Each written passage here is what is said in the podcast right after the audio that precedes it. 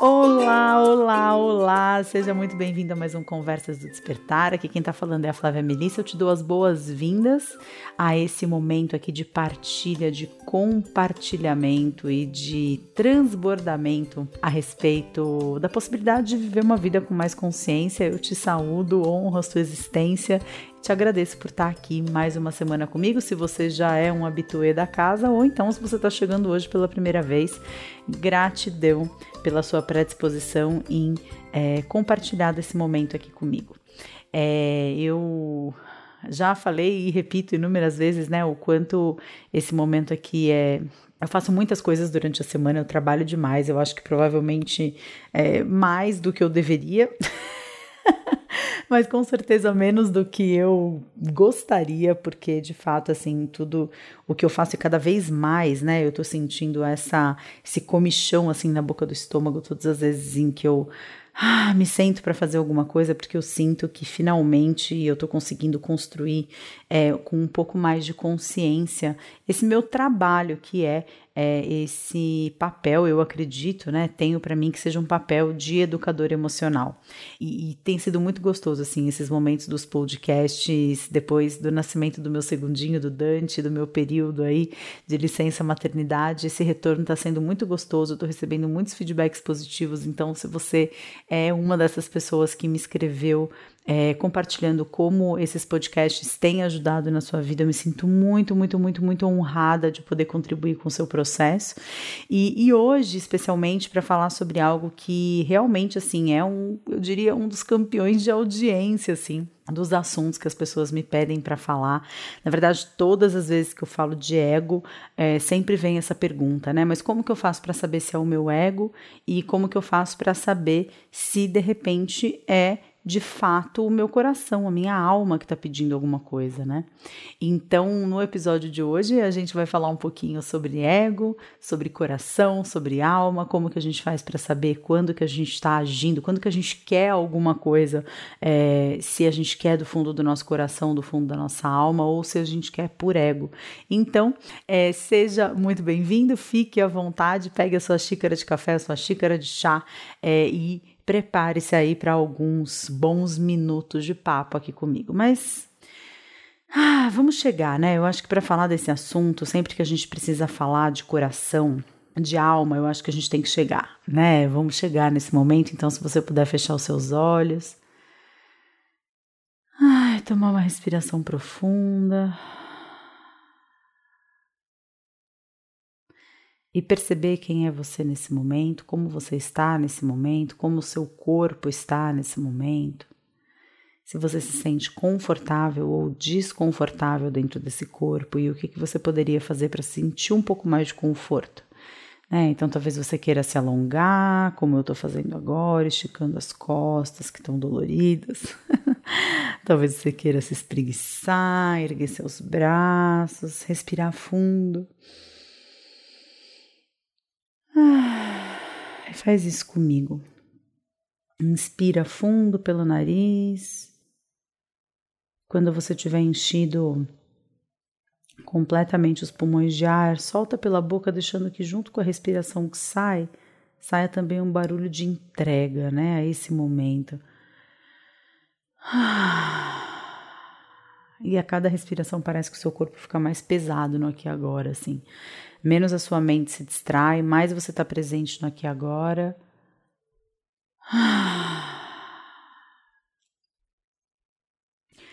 E permita-se. Permita-se ser o que quer que seja que você esteja sendo nesse momento. Eu não sei em que momento do seu dia você está escutando esse podcast, mas pode ser que você esteja escutando ainda pela manhã, quando tem um dia inteiro de atividades pela frente e nada pode ser mais positivo para o seu dia do que aceitar quem você é nesse momento. Aceitar é, as suas limitações, aceitar a sua potência, aceitar as suas características é, que podem e com certeza irão é, impulsionar os seus processos, favorecer as suas atividades aceitar quem você é nesse momento, muito mais do que conformismo, é pegar todos os seus pedaços, né? E pegar nas mãos e com qualquer coisa que a gente pegue nas mãos a gente pode transformar, né? A gente não pode ganhar uma xícara de presente, essa xícara ela pode ser é, preta de bolinhas rosas e você queria uma xícara branca, se você não pegar essa xícara na mão e você for na loja e tentar trocar ou tentar pintar de branco ou colocar de enfeite na sua casa com uma flor dentro ou simplesmente dar para alguém antes para fazer qualquer uma dessas coisas você precisa pegar na mão e é essa esse pegar na mão que eu quero que você faça com você mesmo agora porque o que a gente vai falar hoje de conseguir identificar o que é do coração, o que é da mente, eu preciso que você saiba se reconhecer num momento de aceitação de si mesmo, de relaxamento. É, porque é esse, né, o estado que a gente encontra quando a gente está fazendo alguma coisa que vem do coração. Ah, talvez seja bom você colocar as suas mãos até sobre o seu coração, no centro do seu peito. E sente ele batendo dentro de você,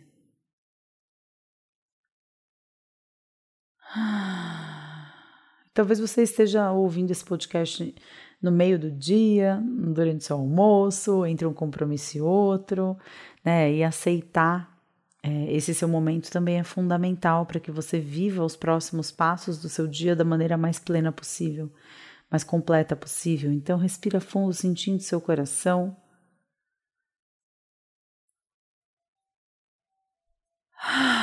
respira fundo, solta o ar pelo nariz, ou talvez seja de noite, né?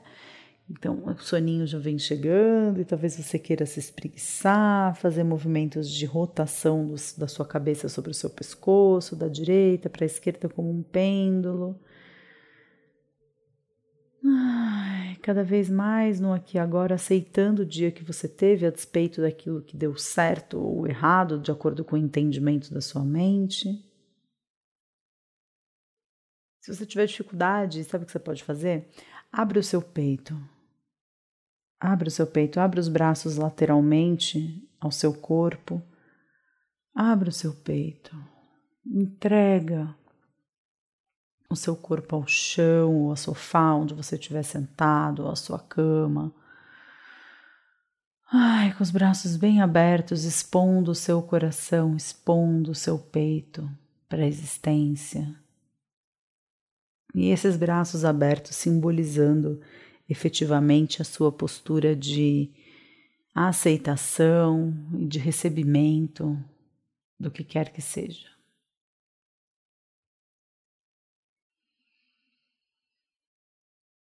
Ah.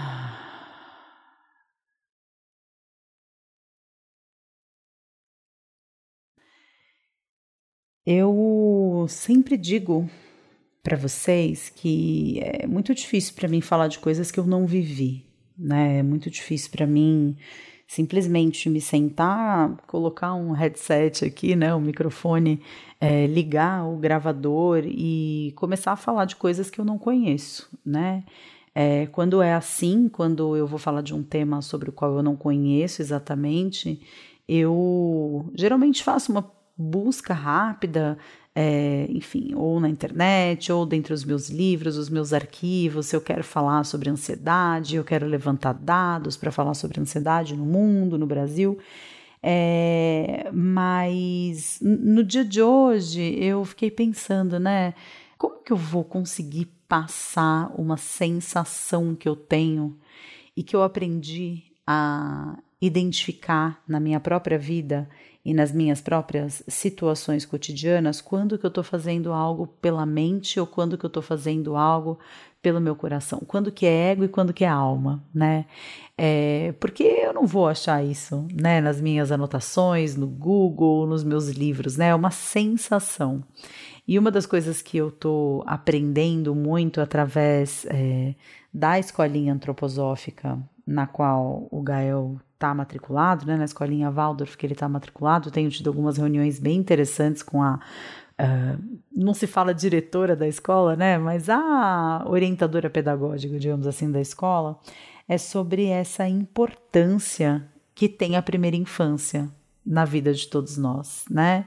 É, eles dizem que na primeira infância a gente ainda está formando o nosso corpo físico E muitas coisas podem favorecer essa, essa feitura do corpo físico de uma forma mais é, mais total, mais inteira, mais plena, mais equilibrada, mais saudável e coisas que podem tirar a energia desse processo. E um, uma das coisas que tira a, a, energia do processo de fabricar um corpo físico saudável, né, é, é, órgãos saudáveis, um coração saudável, um funcionamento físico de modo geral saudável, uma das coisas que pode roubar a energia desse processo é o pensar demais, porque quando a gente pensa, a energia que estava no corpo, ela vai toda para a mente.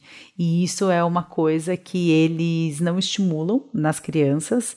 É, não é o pensar de, de, de, tirar conclusões a respeito das coisas, mas é o, o pensar de uma forma muito racional, né? Então, o pensar da primeira infância, o aprender da primeira infância, é um aprender que passa muito pela sensação, passa muito pela experiência da coisa, né?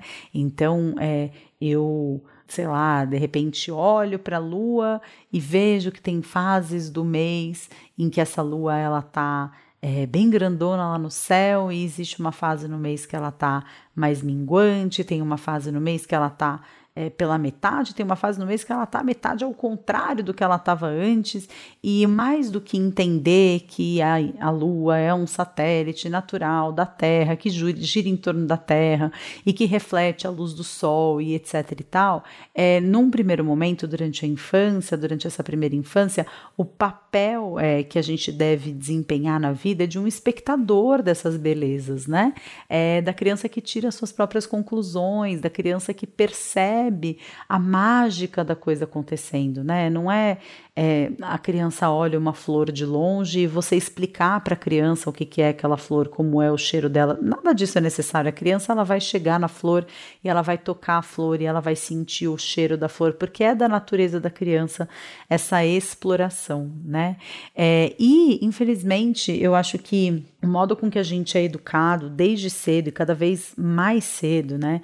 É, a gente é alfabetizado. Às vezes eu vejo crianças com 5 anos de idade que já começam a querer escrever o próprio nome, é, ou, enfim, é, num primeiro momento, a gente não deve estimular as explicações racionais dos fenômenos, né? Porque toda vez que a gente joga a energia da criança que deveria estar ali voltada para observação, voltada para a apreensão daquele fenômeno numa esfera um pouco mais simbólica, numa esfera da, da sensação, numa esfera da experiência, quando a gente chega para essa criança e a gente explica, né, que aquele espinho da rosa é assim, assim, assado, ou que a gente explica que a lua é um satélite natural que gira em torno do sol, blá, blá, blá, blá, blá, é como se a gente estivesse roubando a energia que está disponível para ser usada na construção de um corpo físico saudável, a gente pega essa energia e joga lá para a cabeça e faz com que a energia seja dispersada.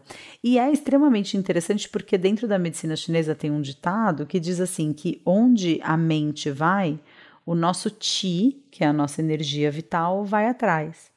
Então, quanto mais a gente exercita esse corpo mental, quanto mais a gente pensa em excesso, quanto mais a gente se preocupa com as coisas, quanto mais a gente é, antecede aquilo que vai acontecer, quanto mais a gente se relaciona com o mundo de uma forma mental, menos a gente tem energia para sentir aquilo que acontece.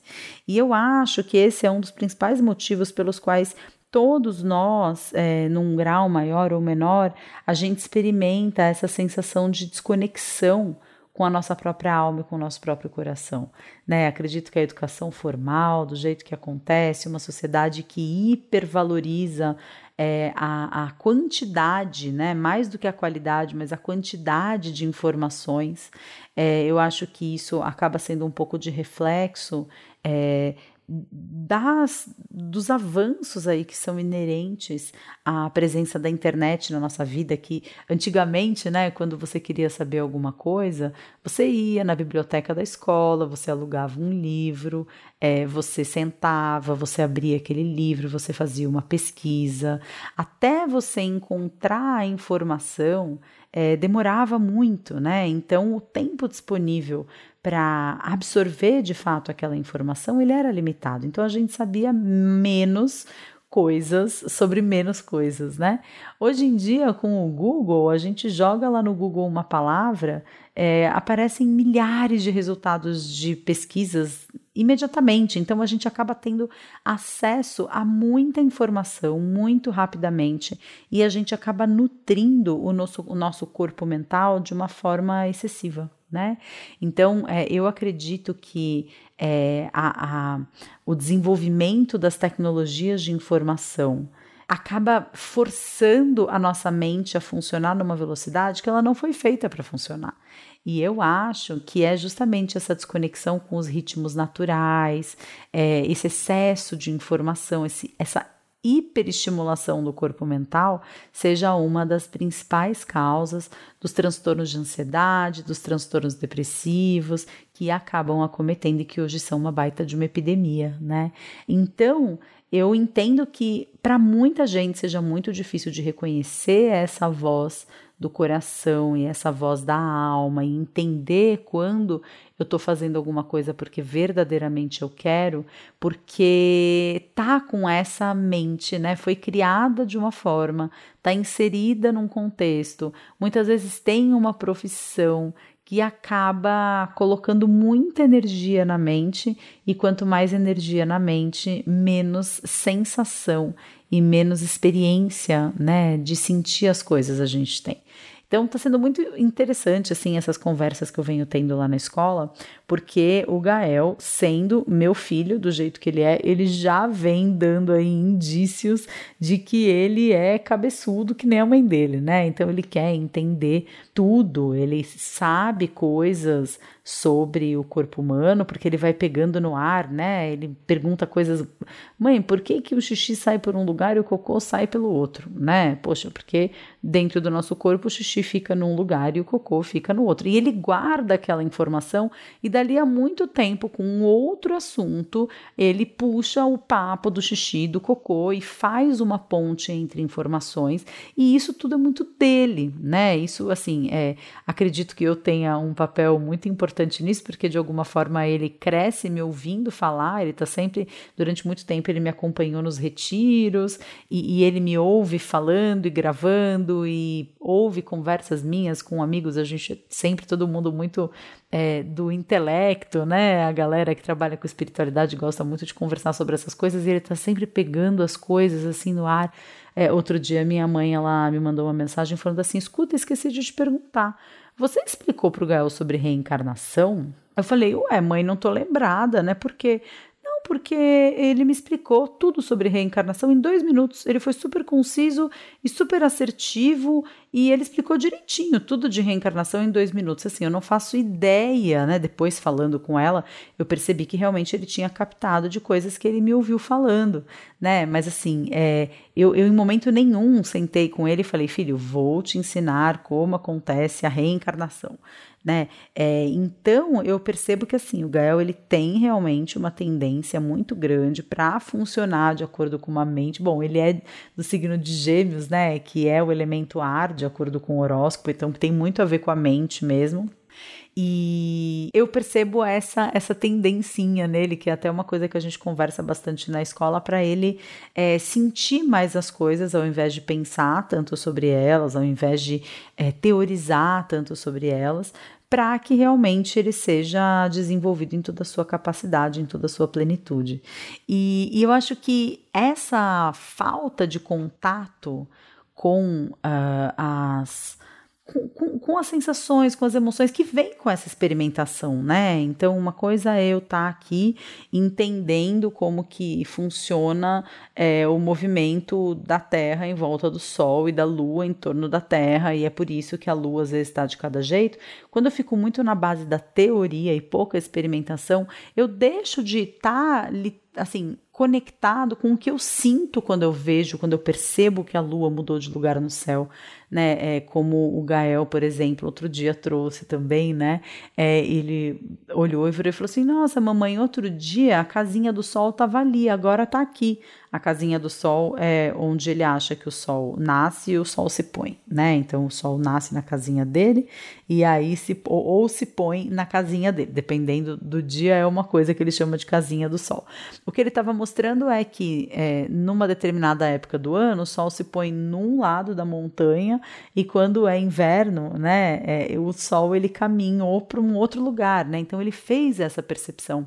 E ao se dar conta, ao ter essa observação do que aconteceu sozinho, vem uma emoção, vem uma sensação nossa, né, de maravilhamento, nossa, como é especial, tá se reparando, tá se deparando com isso, tá percebendo isso. E quando você alimenta demais o pensar, você tá, na verdade, criando uma, uma grande desconexão com a possibilidade de se maravilhar com as coisas, né? É, e por que, que eu tô falando sobre isso no começo desse podcast? Porque eu acho que para a gente entender o que, que é mente e o que, que é coração, a gente necessariamente a gente vai precisar sair um pouco da mente. Eu percebo que as pessoas que mais têm dificuldade de reconhecer quando é a voz do coração falando são justamente aquelas pessoas que são extremamente mentais. São pessoas que, se você pergunta, né, escuta, mas será que você medita? Você tem alguma prática de quietude? É aquela pessoa que vai falar que não consegue meditar. É aquela pessoa que está sempre ligada no 220, com pouca parada, né, com pouca dedicação a esse momento uh, da tranquilização, de você olhar um pôr do sol, você observar a natureza. Uma pessoa que vive muito dentro da própria cabeça, né? É, e viver dentro da própria cabeça tem disso, né? A partir de hoje, quero sempre que vocês se lembrem, quando vocês estiverem com muita atividade mental, eu quero que vocês se lembrem dessa frase que eu tô dizendo, que onde a mente vai, o ti vai atrás. E perguntem-se sempre como que tá o meu ti com toda essa atividade mental. E a saída para isso pode ser isso que a gente começou fazendo hoje, né? Fechar os nossos olhos, respirar fundo, tentar se conectar com o corpo e tentar entender do que, que o corpo precisa no momento, né?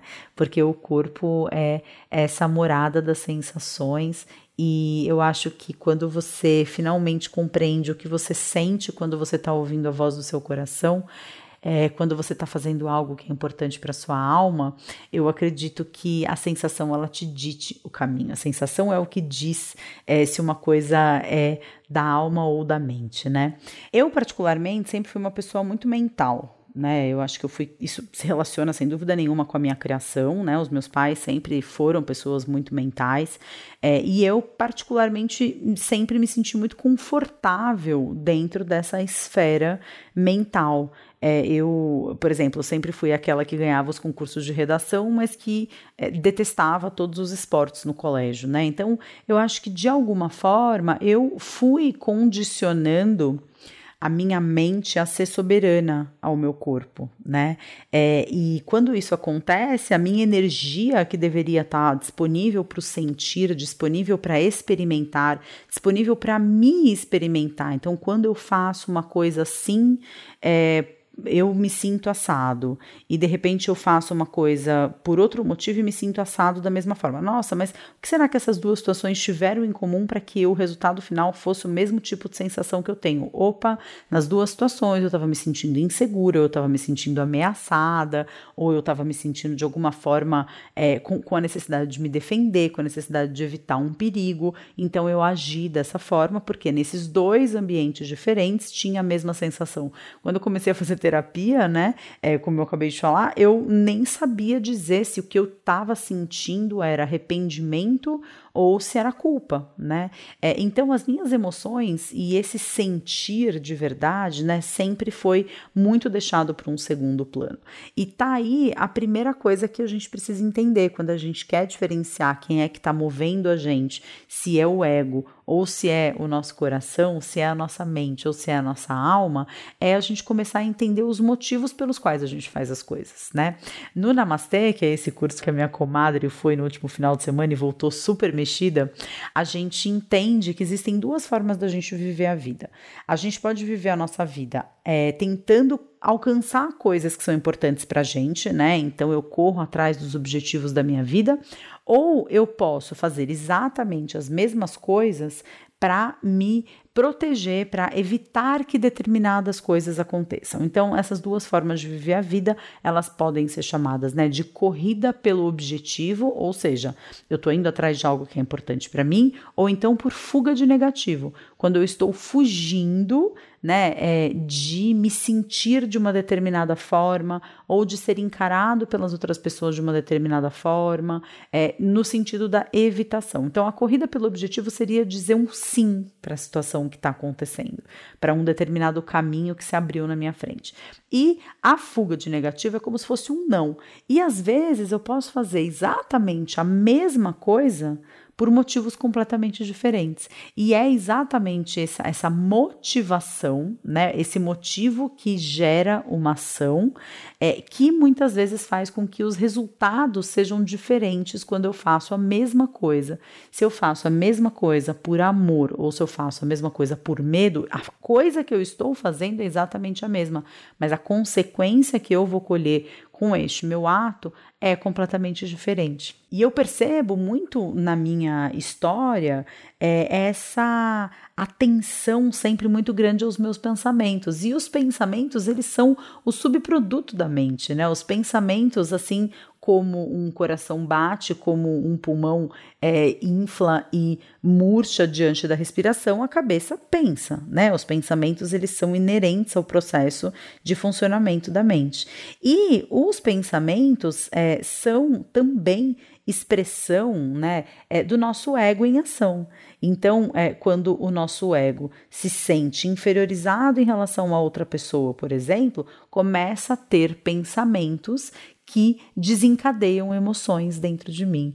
Então, é, a gente acaba ficando, na verdade, viciado nas emoções que são decorrentes desse corpo mental em ação né? Então eu fico naquelas quatro emoçõezinhas básicas, na alegria, na tristeza, no medo, na raiva, que vem muitas vezes em função de pensamentos que eu tenho, né? E que eu nem me dei conta de que eu tô sentindo isso porque eu tive um pensamento ou eu emiti um julgamento a respeito de algo que estava acontecendo ao meu redor, e baseado nesse julgamento eu tomo uma atitude, eu faço algo, né? É, é fácil de entender, né, quando a gente está agindo pelo nosso ego, porque para você ter uma ideia, né?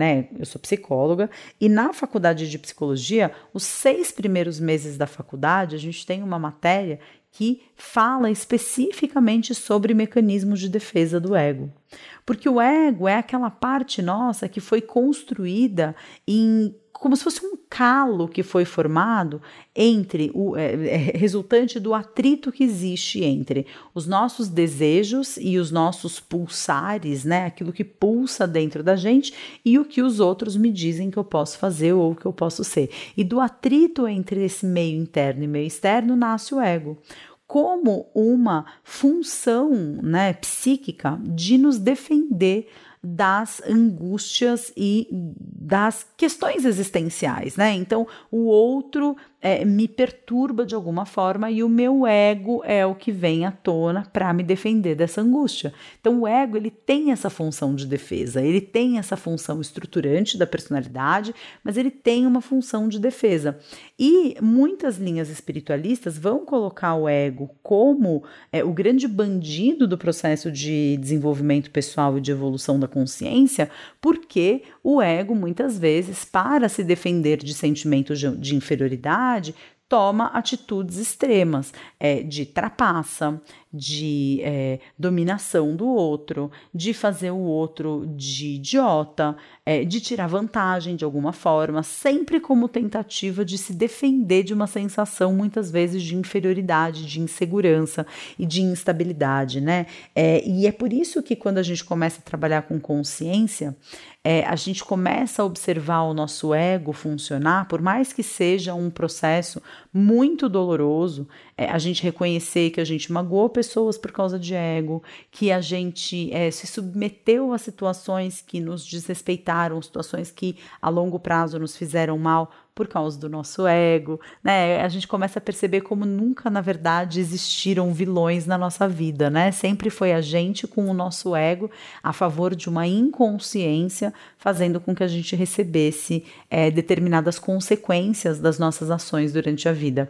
Mas, ao mesmo tempo, a gente começa a perceber a quantidade de medo que a gente tem a gente começa a perceber o tamanho das nossas vulnerabilidades e das nossas fragilidades. E se esse trabalho de reconhecimento de si mesmo ele é feito com como eu falei, né, a mente e o coração, né, os pensamentos e a nossa alma, eles são meio como se fosse yin e yang, né? Então são dois opostos complementares de naturezas extremamente diferentes. Então, se eu ao mesmo tempo em que eu começo a ter um modelo de observação, eu começo a me observar em relação a como está funcionando o meu ego, como estão funcionando as minhas emoções, eu tenho é, uma chave super importante na minha vida que eu posso acionar a qualquer momento, que é a chave de escolher fazer diferente e correr riscos diferentes, né? Então, não mais agir por medo, não mais agir para evitar que alguma coisa aconteça, não mais agir por fuga de negativo, mas passar a escolher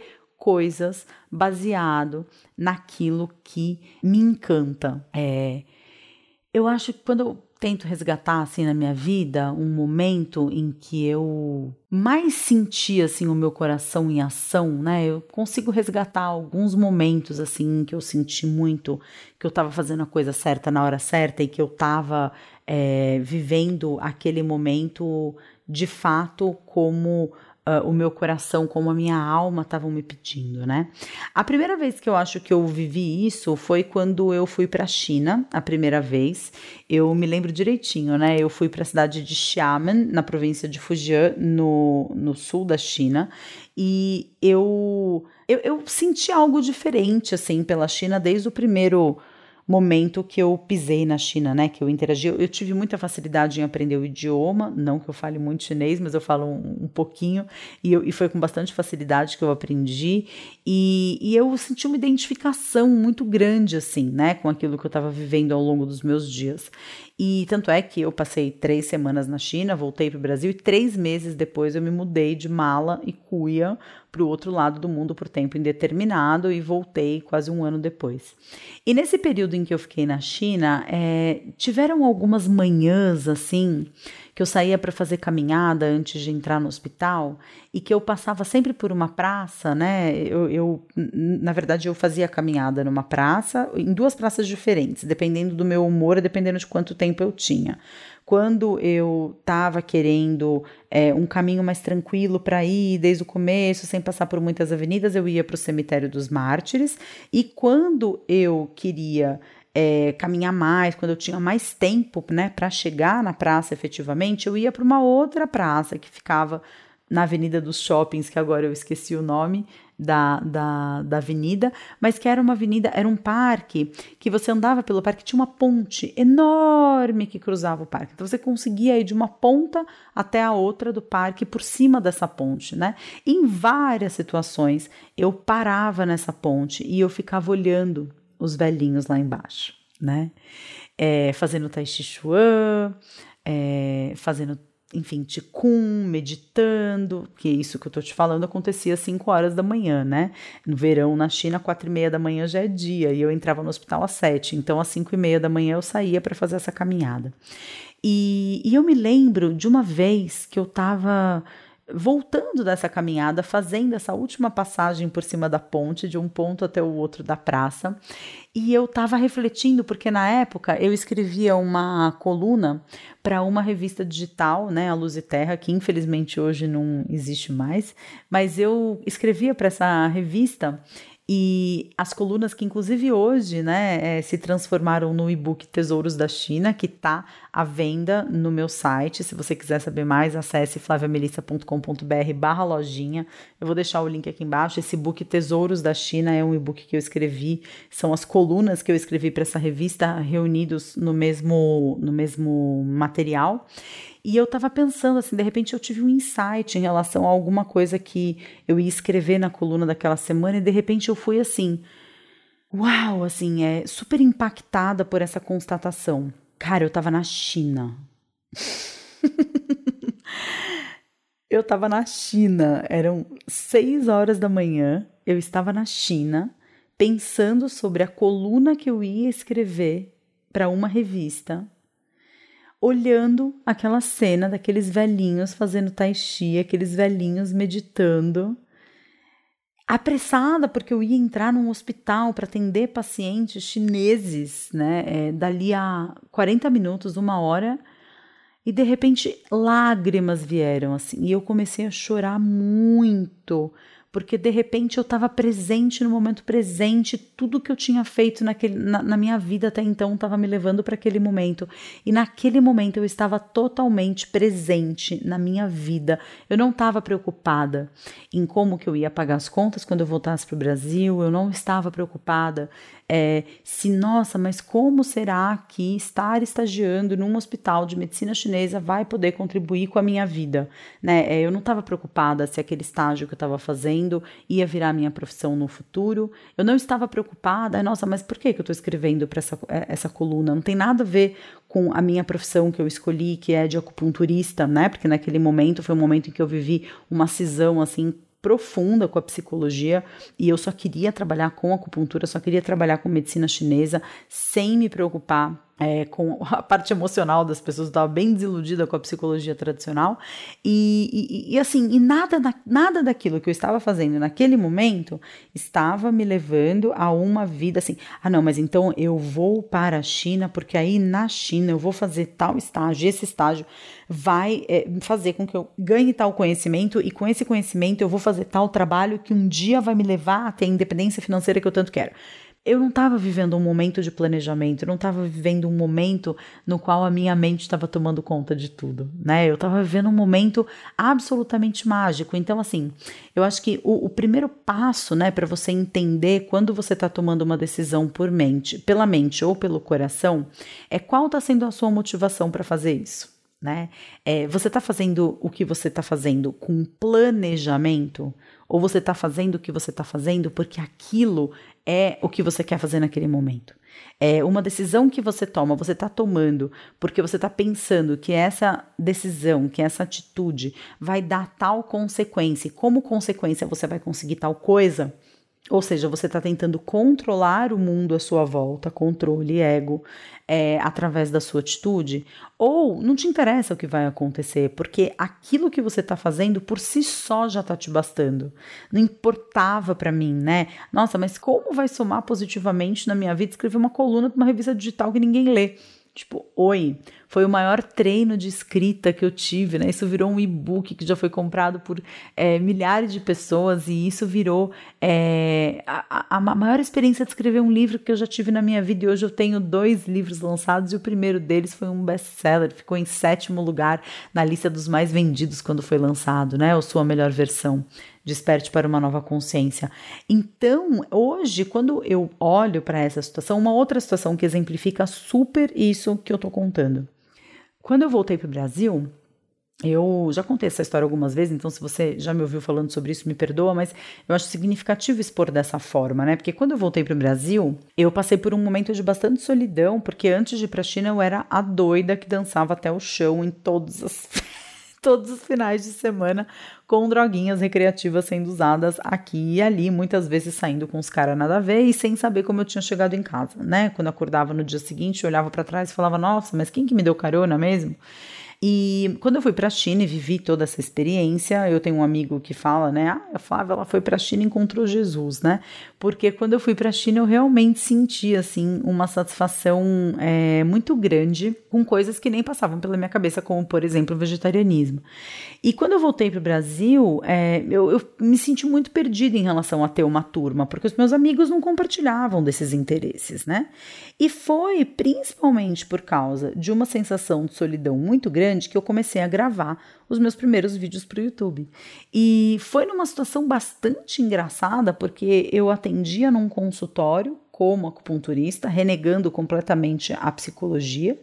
E quando eu é, menos esperava, o meu sócio que dividia a sala comigo, ele resolveu é, investir num outro negócio, ele é, todos os móveis da nossa sala eram dele. Ele simplesmente pegou as suas coisas e foi embora. E eu me vi ali naquele consultório com a necessidade, era uma casa que estava precisando de um monte de reforma, né? E de repente eu me vi naquela situação, naquela casa que estava precisando de um monte de reforma, tendo que assumir todos esses compromissos sozinha, eu acabei saindo de lá. E nesse processo de sair de lá e de abrir um consultório que vocês talvez conheçam de cenário dos vídeos do YouTube, um consultório lindo que eu tive durante é, quase cinco anos é, eu simplesmente não tive mais pacientes, porque eu mudei de bairro em São Paulo. É assim, né? Se o seu caminho ganhar 10 minutos a mais, você já começa a repensar se você vai fazer ou não esse caminho. Então, de repente, eu me vi é, com um terço dos pacientes que eu tinha antes de assumir essa mudança para uma outra região de São Paulo. E com a ida dos pacientes, com o sumiço dos pacientes, o que passou a acontecer é que eu tinha muito tempo livre. E eu estava num processo de começar a, as gravações né, para o YouTube, eu tava, tinha acabado de começar a gravar vídeos para o YouTube, e, e então é, foi um acontecimento assim, bem, acabou sendo um acontecimento bem fortuito, porque eu comecei a gravar vídeos para o YouTube com uma empolgação que eu não sabia de onde vinha, com uma energia para fazer isso inesgotável. Então, às vezes eu ia para o consultório, eu tinha um paciente às 10 da manhã e outro às 3 da tarde. E eu chegava no consultório às 8 e meia da manhã e ia embora às 8 e meia da noite e deixava coisa de 5, 6 vídeos gravados prontos para serem subidos ao longo dos próximos dias, é, levando uma malinha de blusas para o consultório que eu ficava trocando para não parecer que eu tinha gravado todos os vídeos no mesmo dia. É, ali eu não estava preocupada. Tanto é que eu falo que, nossa, eu fui muito panaca, né?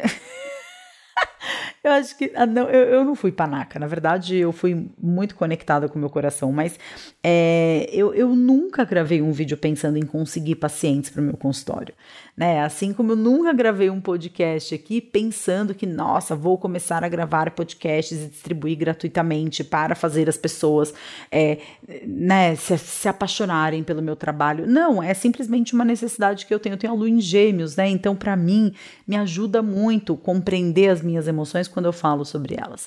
E era isso que eu fazia nos vídeos do YouTube, né? E aí eu acho que eu tive um timing muito bom em que poucas pessoas faziam isso, e aí as pessoas é, não tinham tantos canais assim de desenvolvimento pessoal para acompanhar, começaram a acompanhar o meu, ao mesmo tempo em que falando isso eu me desqualifico completamente.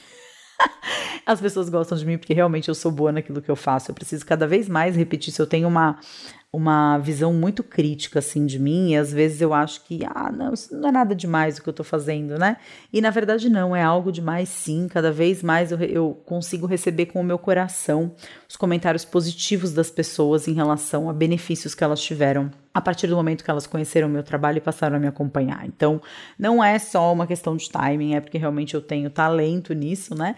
Mas a verdade é que assim, em momento nenhum aquela ação ela foi de caso pensado né? Em nenhum momento aquela ação foi. Eu falei que a primeira coisa, né, como uma tentativa de controlar o que está acontecendo, ou seja, é, eu faço alguma coisa não porque eu gosto de fazer aquela coisa, mas porque eu estou enxergando que lá na frente ela pode ter como consequência XYZ. E uma outra coisa que eu acho que ajuda a gente a entender o que, que é da mente, o que, que é da alma, é quando é, a gente não precisa de nenhum tipo de resultado com aquilo. É, só, só de fazer aquilo já tá gostoso, né? É, só de gravar os vídeos já tava bom. Eu não tinha uma intenção de conseguir alguma coisa com aquilo, né? Só de fazer aquilo já estava muito gostoso. E, e, é engraçado, porque eu tenho sentido, é, até compartilhei recentemente nas redes sociais essa percepção de que eu tenho sentido exatamente o mesmo tipo de empolgação ultimamente de voltar a gravar os vídeos do YouTube é, para o canal. Eu estou super assídua por lá, então se você ainda não é, conhece meu canal do YouTube, eu vou deixar o link aqui na descrição desse vídeo, mas é só você procurar por Flávia Melissa no YouTube que você cai no meu canal. Eu tô sentindo essa mesma empolgação de novo, né? Então, é como eu só posso falar de coisas que eu já vivi, eu vejo que esse caminho do coração, o caminho da alma, é um caminho de dizer sim para as coisas. Né, é um caminho de dizer sim para aquela sensação. Então, eu tô vivendo algo na minha vida, eu digo sim para essa situação, E por dizer sim para essa situação, eu experimento uma paz, uma calma e uma tranquilidade que quando eu estou agindo pelo ego, nem um milhão de anos eu vou sentir essa calma e essa tranquilidade. Porque o ego está sempre na defesa, o ego está sempre fugindo de alguma coisa ou tentando conquistar outra para é, é, se sentir bem em relação aos outros no mundo, né? Em outras palavras, o ego mais ou menos é, é meio que só isso, né? E para conseguir isso, ele arma milhares de estratégias e situações diferentes para conseguir aquilo que ele quer. Mas num primeiro momento, o ego ele serve para isso, simplesmente para afastar os riscos e para tentar se é, sobressair de alguma forma em relação aos demais, né? Então, eu acho que essa também é uma boa dica de como saber se algo é da mente ou é algo é do coração. Né? É, uma outra coisa que eu acho interessante é quando você pensa nessa coisa, quando você fecha os seus olhos e você pensa nessa coisa, então vamos supor que você queira muito se casar né? Fica ali pensando em como vai ser o casamento, em tudo que você quer que tenha no casamento e vai percebendo o seu corpo como ele vai ficando, né? Como que ele vai ficando quando você vai sentindo aquela empolgação de viver algo que você sempre quis muito, né? E percebe como o seu corpo ele se comporta, né? Muitas vezes você abre o seu peito, você baixa os seus ombros, talvez você erga mais a sua cabeça. Então, o que o seu corpo te diz quando você está dizendo sim para alguma coisa, né? E pelo contrário, quando você está com medo, por exemplo, o seu cachorro está internado na clínica veterinária, você está com medo que o seu cachorro morra. Como que é o seu corpo quando você sente esse medo, né? Muito provavelmente você fecha os seus ombros, você fecha o seu chakra cardíaco, né? E você vai cada vez mais se fechando. Então, assim, quando você faz algo porque você está entusiasmado em fazer, o seu corpo diz sim. Quando você faz alguma coisa porque você está com medo que uma outra aconteça, o seu corpo por si só ele já diz o não, ele já fala esse não. E é por falar é, sim ou não que você consegue entender o que, é da mente e o que, que é da alma, né? Porque a alma ela só vive no momento, no, no momento presente, ela está dizendo sim para tudo. Já é, a nossa mente, né, ela tá simplesmente tentando se sentir segura é, e é, se sobressair de alguma forma. Então, quando eu estou fazendo alguma coisa pelo domínio da minha mente, pelo domínio do meu ego, né, é, é, a sensação é de um não, né? Eu estou fazendo isso porque eu não quero que tal coisa aconteça. Então, é, eu vou estudar porque eu não quero repetir de ano na escola. Ou eu vou emagrecer porque eu não quero é, me sentir mal em tal festa que eu vou com os meus amigos. Né? Eu quero cortar o meu cabelo porque eu não gosto mais do jeito que ele é, está e eu tô mudando o meu cabelo por causa disso. Quando na verdade, assim, eu posso mudar o meu cabelo porque eu preciso sentir leveza, porque eu tô com calor, né? É, eu posso querer emagrecer por uma questão de saúde, por uma questão até mesmo de estética, mas não porque os outros vão olhar e vão me julgar, e sim porque eu quero me sentir bem. Como eu disse, a mesma atitude ela pode ter duas finalidades muito diferentes, né? É, uma outra coisa que eu acho interessante colocar aqui é, acho que para fechar esse assunto, né, e fazer ser o mais compreensível e didático possível para todos vocês, é a gente pensar na noção que eu vou pegar aqui emprestado das constelações familiares do que é certo e do que é, do que é errado. Então, de acordo com essa teoria, tudo que é certo é aquilo que me move na direção da minha expansão, do meu crescimento e do meu autoconhecimento, é, do meu aperfeiçoamento. E tudo que é ruim é ruim é, porque, de alguma forma, se presta a um processo de involução, né, de andar para trás, de ir na contramão dessa minha expansão da consciência, desse meu desenvolvimento, né, pessoal. Então, é, eu acho que também é interessante você se questionar: nossa, mas será que eu estou fazendo isso por uh, amor, né? Eu estou fazendo isso porque isso vai impulsionar o meu processo, isso vai me levar para frente, isso vai me ajudar num processo de maior consciência na minha vida, num processo de maior presença na minha vida, ou eu vou fazer isso porque, na verdade, né, é, eu, eu simplesmente não quero ser rebaixado, não quero me sentir é, rejeitado, ou preciso me sentir tão bem quanto eu acho que os outros se sentem, né? E aí, muitas vezes nesse processo, eu tô tampando várias fragilidades e várias vulnerabilidades que eu tenho com a peneira. Simplesmente não olho para elas, porque o objetivo final é, é ser tão foda quanto meu vizinho, por exemplo, e aí eu calo todo um processo de crescimento que poderia vir com aquilo. Por exemplo, né? Recentemente eu compartilhei nas redes sociais que eu tô aí vivendo um processo de me reapaixonar pelo meu corpo, né? Então, quem me conhece sabe que eu tenho um histórico de transtornos alimentares, essa questão de ganhar peso sempre foi muito pesada para mim, né? Com perdão do trocadilho, mas sempre foi muito pesada para mim. E recentemente, com o nascimento do Dante, evidentemente que isso é, acaba sendo, né? Quer dizer, hoje eu tô com o mesmo peso que eu tava quando eu engravidei do Dante, só que as minhas roupas não fecham na barriga, porque minha barriga é diferente, os meus peitos estão enormes e as roupas que me servem não servem para amamentar. Então eu estou num momento bem sem roupa e é, existiria uma solução simples para isso que seria emagrecer 5 quilos. Né? Se eu emagrecesse 5 quilos, as minhas roupas voltariam a entrar. E pela primeira vez na vida, eu que tenho um histórico de transtornos alimentares, eu não estou afim de emagrecer. Eu não vou dizer que se eu emagrecesse eu ia achar ruim. Não, eu não ia achar ruim. Mas eu não estou afim de pagar o preço. Eu estou amamentando, eu sinto fome o dia inteiro. Eu tenho uma rotina super corrida com os meus filhos. Muitas vezes o meu acalento no final do dia é um pedacinho de bolo com café e eu não tô afim de perder esses momentos, né? Não tô afim. Então, eu tô descobrindo nesse processo de me reapaixonar pelo meu corpo do pós-parto é, um, um processo de expansão e de desenvolvimento de amorosidade comigo mesma enorme, né? Tá me dando um trabalho danado, mas eu sinto que é um processo que tá me aproximando desse movimento de expansão da minha consciência, um processo que tá me ajudando a me abrir ainda mais para mim mesma. Eu tô conhecendo vários pedacinhos de mim que eu não sabia que existiam. É um processo que está me levando para me desenvolver e para me tornar uma pessoa, é, uma, uma versão melhor de mim mesma, né? E uma, eu recebi uma pergunta, né, enfim, de uma pessoa conhecida, de uma amiga, é, no inbox, perguntando assim: Nossa, Flávia, mas por que então você já não emagrece esses 5 quilos de uma vez? Você vive falando que você quer, né, que você tem essa questão do emagrecimento, então por que, que você não paga o preço e não emagrece esses 5 quilos de uma vez e pronto? Porque, para mim, na minha forma de enxergar a minha situação atual, emagrecer seria simplesmente interromper um processo, seria simplesmente entrar numa roupa, né? É, e eu acho que eu tô muito mais numa vibe de entrar numa roupa que tem o tamanho do meu corpo do que fazer o meu corpo ter o tamanho da roupa, né? Isso para mim, que tem um passado de transtornos alimentares, é uma baita de uma evolução, é praticamente um processo de cura, isso que eu acabei de dizer, né? Porque o fundamental é o corpo, não é a roupa.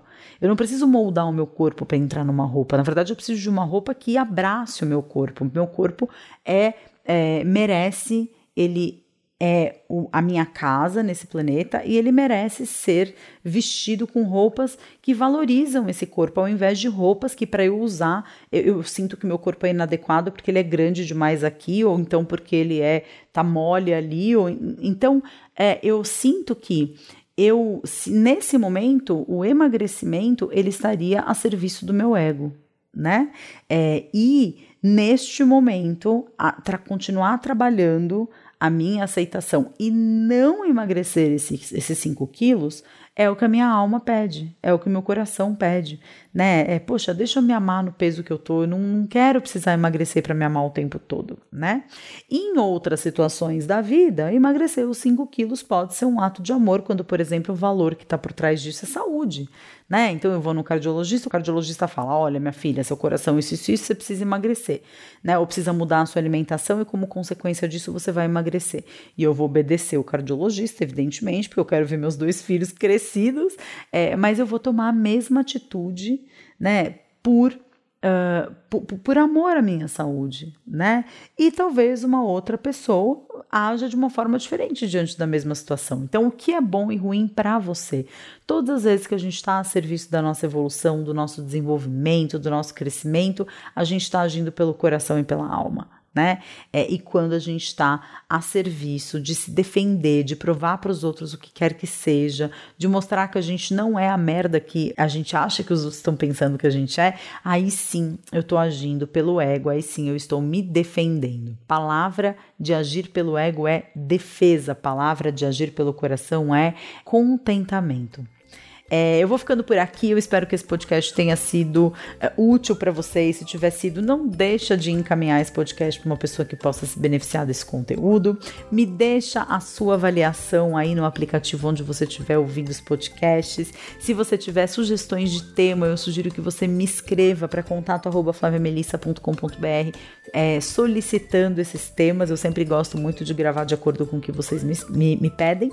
E a gente se vê então na semana que vem, num próximo Conversas do Despertar por aqui. Espero que você tenha dias abençoados e que haja cada vez mais e mais e mais e mais pelo seu coração e não pela sua mente. Um grande beijo, fiquem todos com Deus e até semana que vem. Tchau, tchau!